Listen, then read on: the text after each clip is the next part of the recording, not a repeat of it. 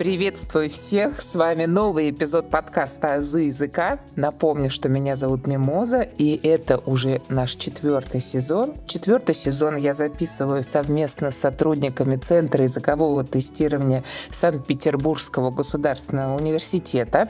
И сегодня у нас в гостях Таисия Игоревна. Таисия Игоревна, здравствуйте! Здравствуйте, очень рада участвовать в этом подкасте. Я тоже очень рада, Таисия Игоревна. Расскажите, пожалуйста, нашим слушателям немножко о себе. В двух словах, я методист Центра языкового тестирования нашего университета Санкт-Петербургского. Поэтому больше сейчас я занимаюсь именно организацией наших курсов, где мы преподаем русский язык, да, а в меньшей степени я занимаюсь тестированием. Я работаю как тестолог, то есть я не тестирую. В одном из подкастов да, рассказывали, в чем разница между тестером и тестологом. То есть я больше занимаюсь созданием тестов или я контролирую, как они создаются другими авторами. Вот. Но большая часть моей работы — это именно организация наших курсов по обучению русскому языку в разных странах. Таисия Игоревна, на самом деле ставка методистов, скажу вам, есть не во всех вузах. И вот на самом деле преподаватели очень часто страдают от этого. То есть ты швец, жнец, дуде и грец.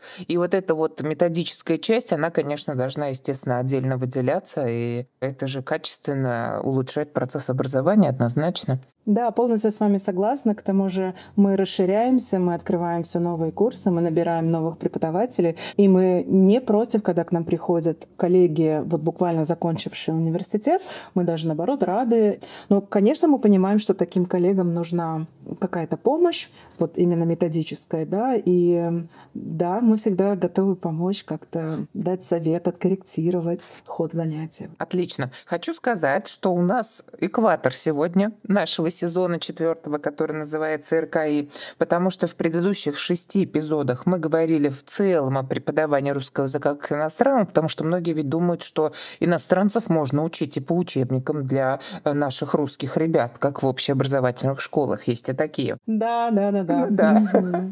Мы знаем. Потом говорили об использовании мемов в преподавании, угу. потому что время меняется, люди меняются, и, соответственно, э, диалоги, как пройти в библиотеку, они тоже морально устаревают. Ну Конечно. и, соответственно, нужно менять материал, который мы используем. И последние два эпизода мы говорили о ТРКИ, вот это тестирование по русскому языку как иностранному. Мы говорили о том, как себя чувствует экзаменатор в это время, какие бывают экзаменуемые даже типы определенные выделили. Ну и, собственно говоря, сегодня мы меняем свой вектор, но я это назвала так. Этноориентированный подход в изучении русского языка как иностранного. Таисия Игоревна, расскажите, пожалуйста, о чем мы сегодня с вами будем говорить? У нас есть много направлений, и они говорили мои коллеги в предыдущих подкастах. Но лично я отвечаю за направление греческих студентов, то есть обучение греков. Вот поэтому, наверное, я об этом и буду рассказывать. Отлично. То есть мы переходим с вами к вопросу того, как преподается русский язык в различных национальных аудиториях. Таисия Игоревна нам будет рассказывать сегодня о греческой аудитории. Скажу, что у нас планируются эпизоды, связанные и с китайцами, и с африканцами, с латиноамериканцами. Поэтому люблю эту тему на самом деле, потому что тоже работала с разными иностранцами и вижу, как китайцы молчат. 200 китайцев посади, идеальная тишина тишина будет всю пару. И можно пять арабов посадить, и это будет шум гам тарарам. В общем, на самом деле, это такой отдельный вообще разговор. Поэтому мы с вами входим в эту, в эту часть этноориентированного подхода в изучении РКИ. И первый вопрос, Таисия Игоревна, у меня, собственно, к вам вот такой. Скажите, пожалуйста, вот история вашего проекта с греками какова? Ну и в целом вот о том, чем вы занимаетесь непосредственно. Мы работаем только с одним университетом в Греции. Это университет города Янины. И я думаю, что не все русские даже знают о существовании такого города, потому что это не туристический город. Он находится не на побережье, не на островах. Но в этом городе находится один из самых известных университетов, который, я думаю, что входит в тройку университетов. То есть вот есть университеты города Афин, Салоники, и на третьем месте, я думаю, что как раз и находится этот университет университет. То есть он очень большой, и этот город, он, знаете, как по типу городов Оксфорд и Кембридж, то есть это такой университетский городок. Не в центре Греции, на северо-западе Греции, но все таки в центральной материковой части Греции. Таисия Игоревна, Янины, я правильно поняла? Янина. Город Янина. Янина. Я потом погуглю обязательно. Да, по-гречески он называется Иоаннина. Это тоже интересно. Студенты узнают, что их город как-то по-другому читается по-русски и пишется. Да, да, да. И проект наш начался накануне пандемии. Ну, так случилось, то есть это было совершенно не связано. Мы изначально знали, что этот проект будет дистанционный. Мы не собирались ехать в Янину, наши преподаватели, да, чтобы там преподавать вживую, поэтому изначально это был проект онлайн. И вы знаете, хотя все так ругают пандемию, но с точки зрения, я сейчас образования, не каких-то других планов, но пандемия нам помогла. Почему? Вот как можно было представить до пандемии дистанционное обучение? Мы объявили набор на курс, записалось 80 человек. Этих 80 человек разделили на две группы. То есть это были все люди, которые ничего не знали о русском языке. Ну, кто-то из них, может быть, что-то знал, там алфавит или какие-то пару слов, но в целом нет. И их посадили в аудиторию. Вот представьте себе, 40 человек сидит в аудитории. Это очень много. Да. И более того, то есть я была преподавателем, и они меня видели на большом экране. Хорошо, они меня, может быть, и прекрасно видели, но я их видела не очень хорошо, да? То есть я видела перед собой аудиторию, где сидят 40 человек. Они так сидели, знаете, амфитеатром. Uh-huh. Но представьте себе, как можно научить буквально в начале, да, что такое начало курса любого иностранного языка? Это фонетика, да? То есть надо, чтобы за мной повторяли, да, какие-то первые звуки, первые слова. И как мне было услышать 40 человек в аудитории. Это было очень сложно технически. Ну, какое-то время мы помучились, то есть мы начали где-то в январе, ну, в феврале, скажем, 2020 года, 2020 года, и здесь наступила пандемия, и все студенты, так же, как и у нас, они разъехались по своим домам, и дальше курс продолжался в обычном формате, как мы привыкли, да, в зуме, когда каждый выходит из своего дома uh-huh. или со своего компьютера, не знаю, неважно, из дома, не из дома, но со своего устройства это оказалось намного легче. И все мои коллеги, которые перешли в дистант, они говорили, как им трудно. И только я одна говорила, насколько теперь мне легко. Не было бы счастья, да несчастье помогло. Не говорите, да, не говорите, да. Здесь это так и получилось. Дальше в сентябре 2021 года мы объявили новый набор. И вот этот первый набор, который был только семестр 2020 года, он был настолько успешен. И, очевидно, сработало сарафанное радио, что к нам уже записалось 250 студентов. А на следующий год записалось еще больше, да, около 400 студентов. Поэтому в этом году это уже был, получается, четвертый набор. И у нас есть студенты, которые начали вот тогда, в 2020 году, и так и продолжают. То есть мы каждый год набираем новые группы, группы с нуля, но мы ведем тех студентов, которые хотят продолжать, мы их ведем дальше. Угу. А вот смотрите, э, ну понятно, что потом кратное увеличение, да, 80, 250, 400, потому что сарафанное радио, оно работает. А первые 80, мотивация, какова их была? Почему они записались на этот курс? Самое разное, вы знаете, самое разное. Так же, как и самая разная все таки мотивация у всех иностранных студентов, о чем уже говорили мои коллеги в предыдущих подкастах. Но у греков, конечно, вообще не только нашего курса, а у других грекоязычных студентов, клиентов — это туризм, да, потому что не секрет, что очень многие русские приезжают в Грецию отдыхать, и даже сейчас, и многие студенты подрабатывают летом в отелях на островах, на Халкидиках, да, место любимое русскими туристами. Вот, и так как много туристов русскоязычных, да, это не обязательно туристы из России, то им необходимо знать хоть какие-то фразы, уметь ответить, не знаю, уметь что-то подсказать. Вот, поэтому это была одна из причин. Другие причины, самые неожиданные, это и желание прочитать Достоевского в оригинале, это Например, один студент мой, он увлекается классической музыкой, серьезно увлекается, то есть он играет в оркестре, и вот он хотел бы прочитать про Чайковского больше на русском языке. Есть студенты, которые интересуются политикой, есть какие-то даже сферы своих интересов научных, которые соприкасаются с российской культурой или с русской наукой. Вот, и поэтому они хотят изучать. Но, кстати, еще довольно, мне кажется, в каждой группе можно найти студента, у которого будет бабушка или дедушка русские. И это не случайно, то есть это даже эмигранты из России не последнего времени, а еще, знаете, вот первой или второй волны после революции. Да? Очень многие переезжали в Европу, и кто-то осел в Греции. Вот. И также надо не забывать, что вот Черное море и север Черного моря, и юг Черного моря — это так называемый понт, области, да, и вот эти понтийские греки до сих пор есть, да, в России, и вот э, кто-то из них, опять же, в разное время, и 20 века, и 21 переезжал в Россию, поэтому есть вот такие связи, и кто-то вот сейчас хочет начать учить или поддерживать язык вот своих бабушек, там, чаще бабушки, то есть даже не родители, хотя есть, вот у меня есть одна студентка, у нее мама, собственно, из Грузии, но она говорит по-русски, сама девочка русский язык практически не знает, но вот она хотела бы вспомнить и говорить на этом языке. Вот так. Интересно, да? У каждого человека своя дорожка к да. русскому языку. конечно. Да. своя дорожка. А вот, знаете, э, у меня новый вопрос возник. Вот русский алфавит общеизвестно создан по образцу греческого алфавита. И, собственно говоря, мы много слов греческого происхождения используем в своей речи.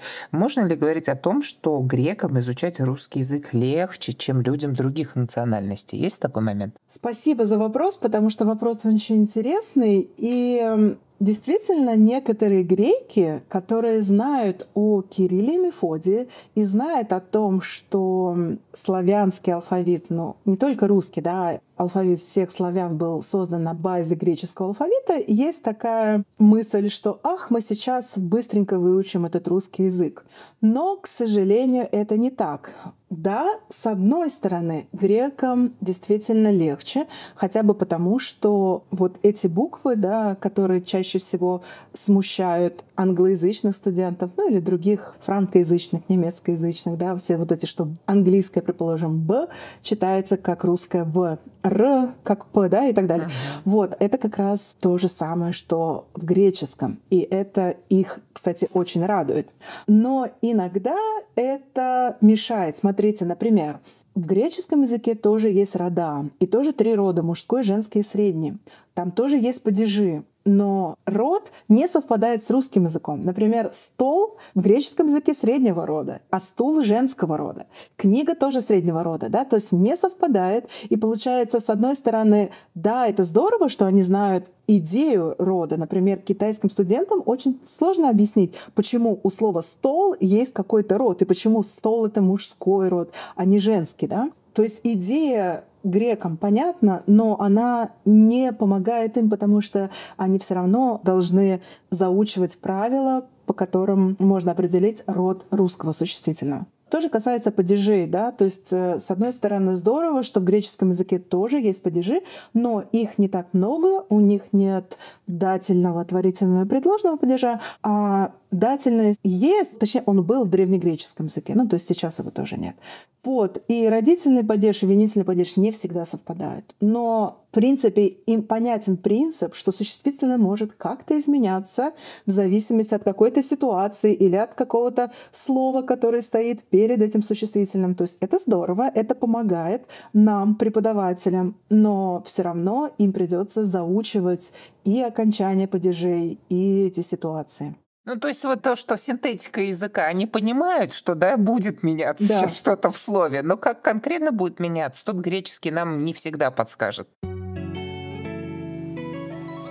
Друзья, прошу ставить лайки на Яндекс Музыке, а также 5 звезд и отзывы на Apple Podcasts. У вас есть возможность читать тексты моих эпизодов. В описании эпизода есть ссылки на сайт Бусти и на сообщество ВКонтакте, где за донаты вы сможете читать тексты. Подписывайтесь на «Азы языка», чтобы не пропускать новые эпизоды. А еще, знаете, очень интересный момент, что помимо того, что Кирилл и Мефодий создали, ну вот алфавит в основном, да, вот мы все знаем, что славянский алфавит был создан на базе греческого алфавита, но ведь Кирилл и Мефодий провели очень большую работу именно над изменением языка, и они создали вот старославянский язык, письменный язык, да, для перевода церковных книг, ну и Библии в том числе. Вот, и как это можно показать? Конечно, они взяли очень много слов из греческого языка или их переводили. Калька, да, есть такое понятие калька, когда слово переводится по частям, и получается новое слово в другом языке. Uh-huh. Ну, например, слово «благодарить». То есть есть греческое слово, оно состоит из корней «благо» и «дар», и таким образом получается новое слово. Я не знаю, может быть, кто-то ездил в Грецию и слышал слово «эвхаристо», это «спасибо» по-гречески, и вот именно это слово и означает «благодарю». И еще более интересно, что у нас с греческим языком совпадают некоторые конструкции. Вот знаете, мы, наверное, русские не задумываемся об этом, но ведь у нас есть такие простые нужные фразы, которые выглядят совсем по-другому, чем в других языках.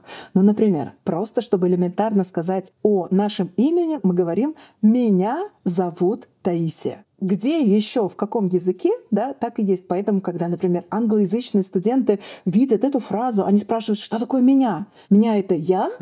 Зовут это что? Это имя? То есть им непонятна эта фраза. Но эта фраза — это калька греческой фразы. То есть по-гречески точно так же «меня», винительный падеж местоимения или существительного, затем «зовут», глагол в третьем лице множественного числа и дальше ваше имя. Или, например, другая фраза «мне нравится», которую мы намного чаще произносим, чем «я люблю». И эта фраза, опять же, ставит в тупик носителей других языков, но в греческом это такая же фраза. Но о чем я хотела сказать? Парадокс в том, что греки делают ошибки в этих фразах, и они пытаются сказать по модели английского языка. И здесь вот срабатывает, знаете, такой психолингвистический момент. То есть, конечно, все наши греческие студенты владеют уже английским языком, а часто еще какими-то другими языками. И поэтому для них русский язык — это еще один иностранный язык, который они сравнивают с английским языком, не со своим родным языком. Поэтому они пытаются сказать там «моё имя Мария» или «я люблю», да, вместо «мне нравится» или как-то «я нравлюсь», что-то такое. И я им все время говорю, пожалуйста, помните о своем родном языке не переводите это через английский язык. В этом одна из особенностей обучения именно греков. Да, да, да. То есть вот этот третий язык использовать совершенно не нужно, да, если да. мы говорим о том, что греческий по генетике с русским близкий. Ближе, во всяком случае. Угу. Я вас поняла. А еще, может быть, какие-то параллели вы проведете между нашими языками или, может быть, между национальностями? Ну вот что-то такое, что вы заметили, что нас роднит? Если между языками, то, конечно, это лексика. Да? Я уже сказала о том, что у нас очень много слов из греческого языка. Ну, например, биология, хореография, да, тут такие сложные слова, например, часто это название наук, вот все, что налоги заканчивается, да, что это из греческого языка, это понятно. То есть не то, что понятно, это как-то еще все знают. Да, да, Но, например, слово огурец, да, по-гречески агури, и это очень похоже. То есть это действительно это слово из греческого. Когда греки это видят, они очень радуются. Или, например, кровать. Кровать точно так же в греческом языке. То есть я хочу сказать, что помимо вот этих слов, которые стали таким общим мировым уже фондом лексическим, да, когда, ну, типа слова, как я сказала, биология, там, физика, не знаю, они вошли во все языки, но, например, слово «огурец» в других языках совсем да, не из греческого. Но здесь тоже есть один сложный момент. Например, слово, возьмем фотография, да, естественно, это слово из греческого фотографу, но по-гречески фотография. И здесь возникает следующая проблема — это ударение. Uh-huh. Вообще uh-huh. ударение — это очень сложно для иностранцев, потому что в русском языке мало того, что ударение подвижное, да, вот мы говорим «стол», но два стола. А стул — два стула. Мы не поменяли ударение, а в слове стол поменяли ударение. Мало того, что мы меняем ударение, но самое сложное, что нет правил. То есть было бы правило, да, например, что там, в родительном падеже ударение всегда идет на окончание. Может быть, это сложно, но это можно запомнить. Но, к сожалению, у нас нет правил, и поэтому все иностранцы всегда делают ошибки в ударениях. То есть даже те иностранцы, которые изучают русский язык много лет или живут много лет в России, где-нибудь у них выскочит неправильное ударение. И вот в этом смысле бедные греки, потому что вот они видят слова, это их слова, они хорошо знают, но ударение другое. А когда даже ваше родное слово прочитали с другим ударением и чуть-чуть с другим акцентом, по-другому да, произнесли звуки, оно уже кажется не вашим словом.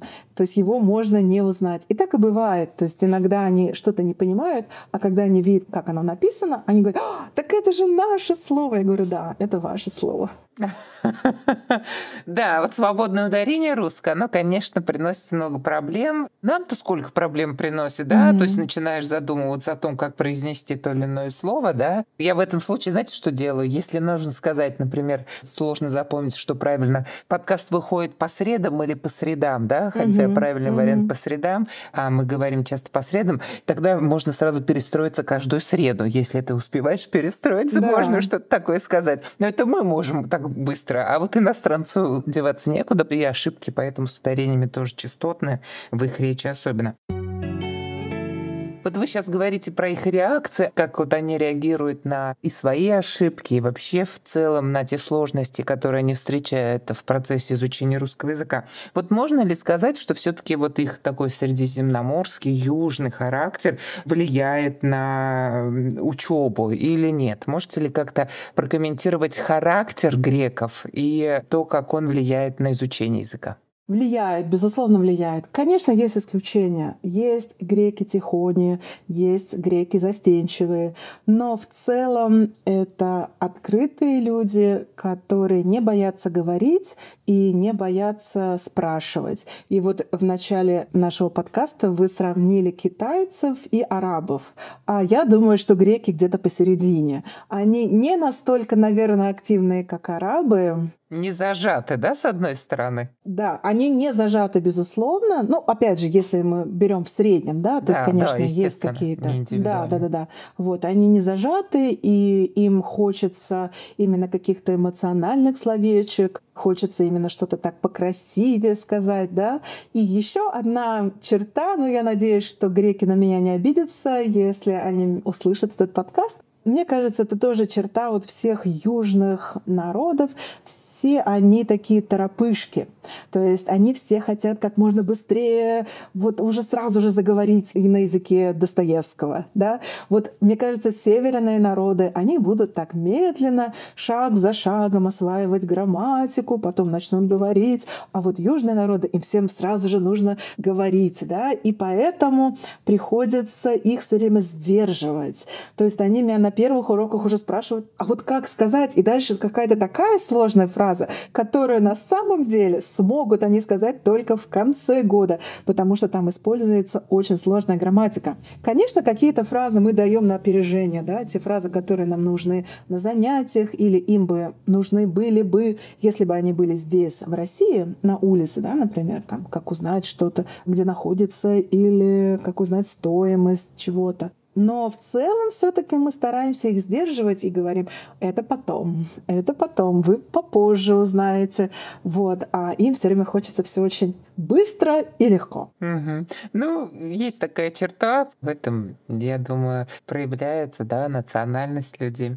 Интересно, Таисия Игоревна, может быть, еще что-то хотите сказать? Вспомнили вы из практики свои какие-то ситуации? Да, вы сказали про Средиземноморье, но это хотя бы то, что когда вы спрашиваете, например, где вы были или куда вы пойдете, ну что вы можете услышать здесь, в Петербурге, потому что я из Петербурга, да? да. Ну, студенты скажут, не знаю, на работу, в университет, ну, в клуб, может быть, они куда пойдут, в магазин. А там, конечно, каждый второй вам отвечает, я иду на море, или я ходил на море, да, или я был на море там в выходные Такие счастливчики, слышите? Да, безусловно. И как мне вот одна коллега говорила, что в ее группе студент даже утром, да, когда если занятие утром, кто-то говорит, вот я иду сегодня на работу, я иду сегодня в университет, он говорит, а я иду сегодня на море. Вот, поэтому море довольно близко, хотя не от этого города, но если студенты живут, например, они все, да, из них живут именно в городе Янина, кто-то тоже учится дистанционно, поэтому они живут, не знаю, на любом из островов, вот, и могут проходить наш курс. Угу. Таисия Игоревна так повела сразу какой-то, знаете, античностью, амфитеатрами, морем, оливками.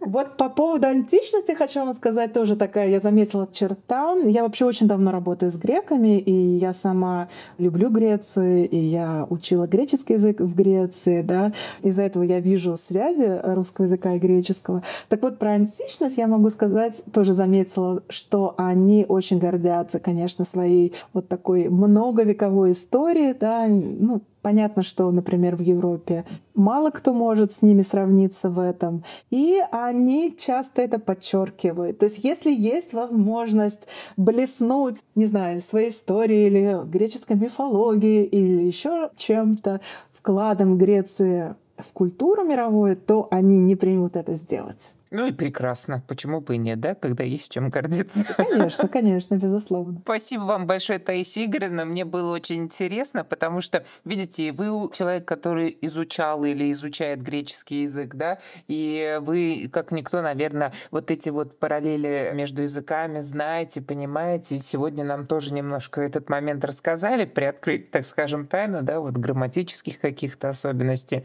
Поэтому хочу пожелать вам всяческих успехов. Я так понимаю, что проект этот, раз вы говорите, да, там кратно вот повышается количество студентов, проект этот популярен, и это на самом деле тоже, конечно же, ваша заслуга, потому что когда один выпуск говорит другим уже ребятам о том, что да, здесь можно изучить язык и, соответственно, потом применять его в своей жизни, да, и как-то и зарабатывать и так далее, это, конечно, классно. Да, и пользуясь случаем, я поблагодарю всех моих коллег, кто работает, потому что вот, например, в этом году у нас было 10 групп, следовательно, это 10 преподавателей, и кто-то из них как раз были вашими ведущими, да, вот на подкасте. Да, да, да, были, были. Поэтому большое спасибо всей моей команде, все мне очень помогают, и да, мы тоже надеемся, что этот проект будет продолжаться в непростых обстоятельствах, но мы очень рады, что он есть, и это тоже как-то, мне кажется, показывает близость наших культур греческой и русской культуры, да, и тепло, которое есть между нашими странами. Это прекрасно. Таисия Игоревна, я благодарю вас за участие. Хочу сказать, что общаюсь я уже ведь не с первым сотрудником да, Центра языкового тестирования. Вы, правда, команда. Я вас еще называю пчелками, трудягами. У меня такие ассоциации с вами, Спасибо. которые постоянно, постоянно, да. постоянно в работе. Поэтому благодарю вас за участие. Спасибо вам за интересный разговор и всего самого наилучшего. Спасибо. До свидания. Спасибо. Спасибо. Вы можете слушать подкаст «Азы языка» на любой удобной для вас платформе. Кроме того, вы можете читать тексты эпизодов, если перейдете по ссылке в группе ВКонтакте или на сайт Бусти.